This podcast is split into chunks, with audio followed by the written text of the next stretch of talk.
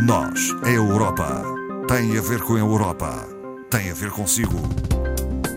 À sexta, uma reflexão sobre a atualidade europeia. Esta tarde está connosco a doutora Ana Rita Barros, é formadora do Centro de Informação Europeia Jacques Delors. Boa tarde. Muito boa tarde, Ana Marta. Uh, doutora Ana Rita Barros, vamos eh, começar por uma referência às eh, previsões económicas de outono, uh, com perspectivas de crescimento. Muitas não. perspectivas de crescimento, não é? Uh, depois dos tempos que estivemos habituados. É surpreendente. Uh, é, mas é a retoma. Uhum. É a retoma com expansão, ou seja, já, já atingimos os valores antes da pandemia e estamos a crescer.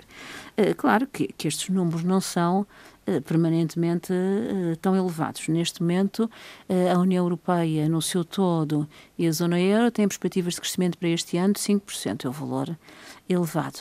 Vão diminuir ligeiramente em 2022 e 2023, ainda, mas ainda continuam com valores positivos. Aliás, o último trimestre, julho a setembro deste ano, registrou um nível de riqueza Uh, em termos muito paralelos ao anterior da pandemia. E esta retoma implica um crescimento do PIB que é o mais elevado desde, em termos europeus, desde que há uh, registros uh, recentes, não é? Portanto, é muito elevado. O que é que aconteceu? É uma pressão da procura interna. Sim. A procura interna continua a ser o grande motor do, do crescimento na União Europeia, impulsionada pelas melhorias no mercado de trabalho e, e também pela redução dos níveis de aforro. Hum, Portanto, sim. este também tem eh, há, alguma eh, ligação direta sim. relativamente à diminuição das poupanças. Hum. Uh, há diferenças entre Estados-membros uh, acentuadas ou em, são termo, em termos de, de crescimento, a Irlanda tem um crescimento exponencial com dois dígitos, o que não é, acontece uh, relativamente aos outros. Por exemplo, Portugal está na 16 posição do crescimento, tendo à nossa frente a Lituânia, por exemplo, ou seja, países que entraram na União Europeia uh, mais, mais, recentemente. recentemente. Uh, Portugal, depois já falaremos um pouco, mas é, está dentro dos mesmos padrões, mas com os registros de sempre. Portanto, uma, um crescimento de 4,5% nos 5 da média, portanto estamos dentro dos média. padrões de previsão, mas o crescimento é apoiado no aumento do consumo interno e esse consumo interno tem muito a ver com uh, o mercado de turismo interno também e, e com uh, as poupanças uh, acumuladas que foram canalizadas para investimentos. Vai lá que os investimentos em Portugal foram muito em bens duradouros, hum. mas também vai criar alguma pressão no mercado imobiliário, Sim. não é? Hum, contrapartida, as exportações têm aumentado ligeiramente, mas como a procura tem encontra deficiências em termos da cadeia de abastecimento e de produção, a balança comercial vai aqui desequilibrar, porque as hum. nossas importações vão ser maiores do que uh, as exportações. Uh, em termos europeus, não sei se voltamos um bocadinho atrás, atrás o, o motor do crescimento continua a ser eh, exatamente o mesmo, também o mercado interno, eh, mas subsistem alguns estrangulamentos. Hum. E que os estrangulamentos são esses? São eh, as perturbações no sector transformador, dada a enorme integração de mercados e a falta de, de matérias-primas a nível mundial uhum. e, concomitantemente, a turbulência dos preços da energia. Já aqui Sim. falamos que afetam o consumo e afetam o crescimento. Só como um dado curioso, eh, a inflação no mês de outubro restou um valor de 4,1% em termos europeus. Em Portugal um bocadinho mais baixo, mas Sim. lá chegaremos. E, e, isso é preocupante, hum? doutora Ana Rita Barros? Eh, aumentam claro, os preços? Aumentam os preços. Ao consumo uh, e aumentam, como nós vamos ver um pouco mais a seguir, uh, as taxas de juros, é? E daí um aviso do Banco Central Europeu. Uh, de talvez de referir que este valor 4,1% hum. só foi atingido uma vez desde 1997, quando há registros de inflação na zona euro. Estamos a falar da, da zona euro. Portugal já teve inflações, como todos Superiores. nós, muito elevadas. Mas neste momento estamos a falar da União Europeia e é isso que, é, que acontece.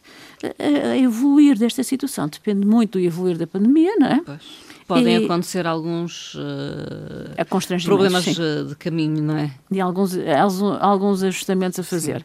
Uh, e, portanto, esta procura e esta reabertura de mercado, enfim, são variáveis de uma equação que é preciso uhum. resolver. Há que acompanhar a situação, pode alterar-se a qualquer momento. Falamos da questão da Bielorrússia e da pressão migratória, no, pronto, no, no caso a Polónia, mas uh, no espaço da União uh, Europeia. Um, há um endurecimento de medidas? Sim muito duras. Esta semana reuniu o Conselho de Assuntos Externos da União Europeia, portanto, uh, e, e, aprovou uh, sanções. Não, é, não são muito diferentes das sanções que nós já conhecemos noutros casos da, da Bielorrússia, uh, mas é exatamente uma pressão que a União Europeia está a sentir e essas sanções vão abranger empresas e pessoas particulares, não só da Bielorrússia, mas como os cooperantes, os países de trânsito, e, e também os outros países que são países emissores dos próprios eh, migrantes e a quem nos concedem facilmente vistos para chegarem até à Bielorrússia.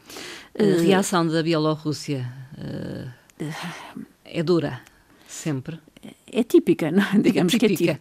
É típica, dura, uh, provocatória, uh, nós sentimos isso e, e, de facto, a União Europeia o que é que tem pelo seu lado? A diplomacia, a diplomacia política e, e, pronto, e pouco mais, não é? E será uh, suficiente? talvez não. Talvez não. Estamos a ver que talvez não. Estas coisas, enfim, quando as armas são diferentes de um lado e outro, é complicado. a União Europeia, nesta decisão do Conselho desta semana, comprometeu-se a divulgar divulgar a lista das entidades e empresas visadas nestas sanções, ainda não o fez, mas esperemos que o faça a curto prazo.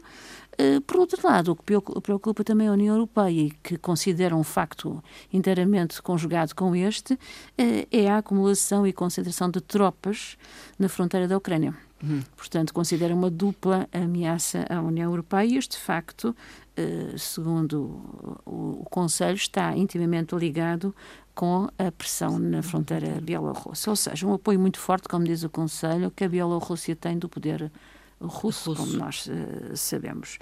Uh, nada que, que, seja novo, já sim. conhecemos situações, novo em termos de sanções, sim, sim. situações anteriores, uh, como podemos recordar, a denúncia da fraude eleitoral e o desvio de um avião comercial para detenção de um dissidente, mas enfim, uh, desta vez a União Europeia tem que ser um pouco mais forte, tem feito uma política de, de, de proximidade com a deslocação do vice-presidente aos países emissores e também uh, aos Emirados Árabes Unidos, por onde passam uh, muitos fluxos. desses migrantes, esses fluxos, e, e esta pressão exterior que nós estamos habituados a ouvir só na Polónia, já está na Lituânia e na Letónia, Sim. que é um pouco mais acima, é a fronteira exterior hum. leste da União Europeia.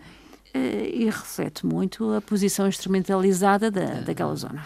Entretanto, fala-se também da criação de uma força estratégica em termos de defesa da União Europeia. Também já se fala muito dessa necessidade. Mas agora agudizado Agora agudizado, sim. Tem a ver com esta situação também. Tem. Sim. Parece que sim. Parece que sim. Estamos a, parece que sim. Portanto, normalmente uh, um assunto que já vem de algum tempo, mas que nunca se chegou a concretizar. Sim. Uh, mas desta vez os números que estão em cima da mesa apontam para uh, início de manobras militares e navais já em 2023. Hum. Portanto, havendo datas, há de facto uh, uma uma força muito grande na mesa de uhum. negociações e talvez esteja para mais breve. Há pressão, então? Há, há um documento estratégico que define uma, uma abordagem sem precedentes da capacidade militar europeia, com o objetivo de, segundo o Conselho, de promover a defesa dos seus interesses. O que o Conselho diz é que não é uma escolha europeia. Hum. É o que a União Europeia tem que enfrentar. E, portanto, interessante verificar que esta pressão não é só uma pressão militar no terreno, mas é uma pressão híbrida também relativamente ao espaço, eh, ao ciberespaço europeu eh, e as ameaças de, de, ataque. Portanto, é uma questão eh, instável que a União Europeia sente, insegura eh, a vários níveis. Eh, claro que não está de acordo com os princípios europeus de uma União Europeia nascida para a paz. Uh, Ter uma força militarizada. Militarizada que, te, que, define neste documento que vai ser novamente colocado em agenda em março de 2022, define já uh, uma intervenção operativa com o número de militares já definido, 5 uhum. mil militares no máximo, um, e com a criação do que nós chamaríamos, entre aspas, um Estado-Maior europeu, portanto, uma força verdadeiramente interveniente e operativa, uh, segundo os termos do Conselho, apoiada no Tratado, no, no artigo 42.7, uh, que diz responder a uma manobra conjunta a um ataque que a União Europeia possa vir uh, a, a, ser alvo. Portanto, sendo assim, até está previsto alterações ao orçamento comunitário, criando, de facto, Verba, verbas e para, para fazer face a estas operações. Falemos agora um pouco do quadro de apoio público dos Estados um, para suportar as economias e, e, e o emprego o quadro nosso conhecido, o mecanismo de recuperação e resiliência, no qual sim. estão inseridos os planos. Esse quadro terminava agora, hum. da possibilidade dos apoios estatais uh, às suas economias pelos Estados-membros já em 31 de dezembro, foi prorrogado até 30 de junho de 2022, uh, justificando que a eliminação deve ser mais gradual e progressiva, garantindo que as empresas afetadas pela crise sejam acompanhadas durante mais tempo. Há empresas que, se não tiverem apoios, vão entrar numa situação de insolvência, arrastando tudo o que vem eh, daí, consequentemente. Sim. De maneira que eh, esta prorrogação é, é, importante, deixa aos Estados-membros liberdade até para transformar os apoios, muitos deles apoios financiados e em financiamento para subvenções a fundo perdido, portanto, Sim. compete aos Estados decidirem Decidir. nessa matéria, portanto, é uma certa liberdade, e não os considera auxílios de Estado, portanto, pondo em jogo a concorrência. Uh, além disso, foram criados dois apoios uh, novos, com instrumentos uh, para a recuperação, que é um apoio ao investimento para aquelas empresas que têm mais dificuldade e mais problemas de endividamento no mercado Sim. financeiro, investimentos privilegiados sempre transição ecológica e na área digital, portanto, mais uma vez, e o apoio à solvabilidade, ou seja, um apoio a financiamentos das empresas em capitais próprios, Sim. que tenham um capital robusto, robusto, que possam também fazer face às condições do mercado. Portanto, normalmente apoiadas as pequenas e médias empresas, tal e qual como nós as conhecemos. Podemos falar também em alguns alertas deixados pelo Banco Central Europeu. Duplamente deixados, não só pelo Presidente, junto do Parlamento Europeu esta semana, como pelo Vice-Presidente no dia imediatamente seguinte. Hum. Portanto, eu penso que é de termos Atenção. em conta. Um, embora, começando sempre por frisar que os riscos hoje em dia são mais tenos do que há seis meses atrás, uh, voltam a lembrar a pressão sobre os preços. A pressão sobre os preços é muito elevada, os níveis de dívida pública dos Estados também, uh, mas também um alerta às famílias. Uh, as suas dívidas, principalmente o crédito à habitação, que neste momento parece uma situação resiliente, uhum. mas que tem uma bolsa ali muito instável que uhum. poderá uh, colocar algumas famílias em risco. E, portanto, é um alerta, sendo, partindo de onde parte, uh, de tomar uma, uma, certa atenção. Hum.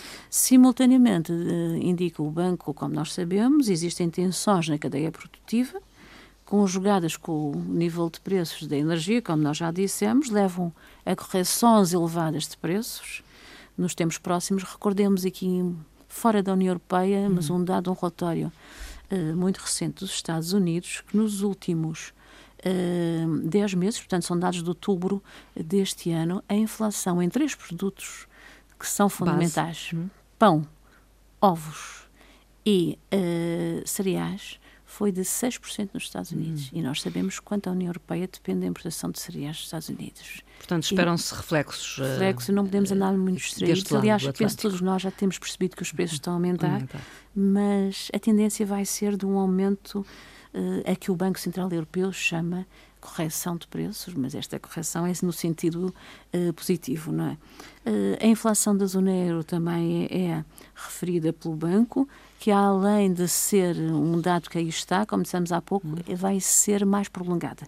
Portanto, teremos preços mais elevados por mais tempo. tempo.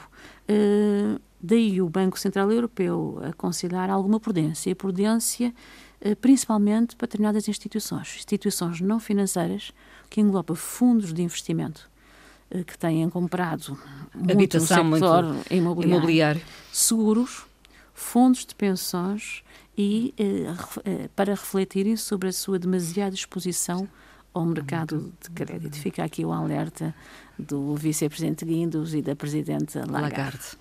Falemos de um dia aberto, é uma conferência. É um conjunto de conferências, 23 a 25. Barros, sim.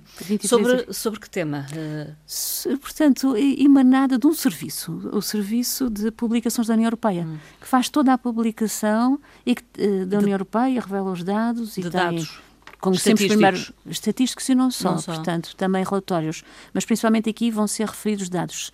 Uh, os oradores vão ter intervenções muito pequenas, mas são imensos oradores. Uh, aconselhamos as pessoas a se inscreverem.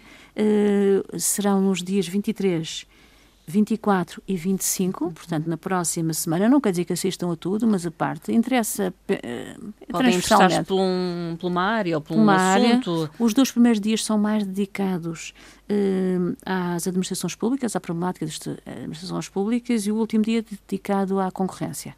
Uh, nós sabemos que a União Europeia tem muitos dados, mas às, vezes é difícil a consulta. Uhum. É muito mais fácil pelo motor de busca do que se chegarmos, sim, sim. e penso que é isso que o serviço uh, tenta, enfim, Chegar organizar a mais, a, a, um público mais transversal, que é o primeiro Open Day de, do Serviço de Publicações sediado uh, no Luxemburgo.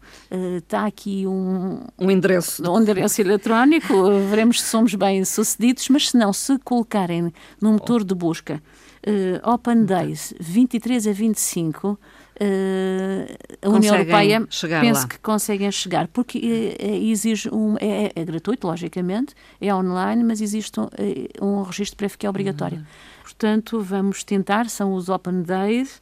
Uh, op.europa.eu barra en barra web barra EU Open Data Days. Exatamente. Depois há de ficar eh, no site, eh, não é? Sim. Uh, registado.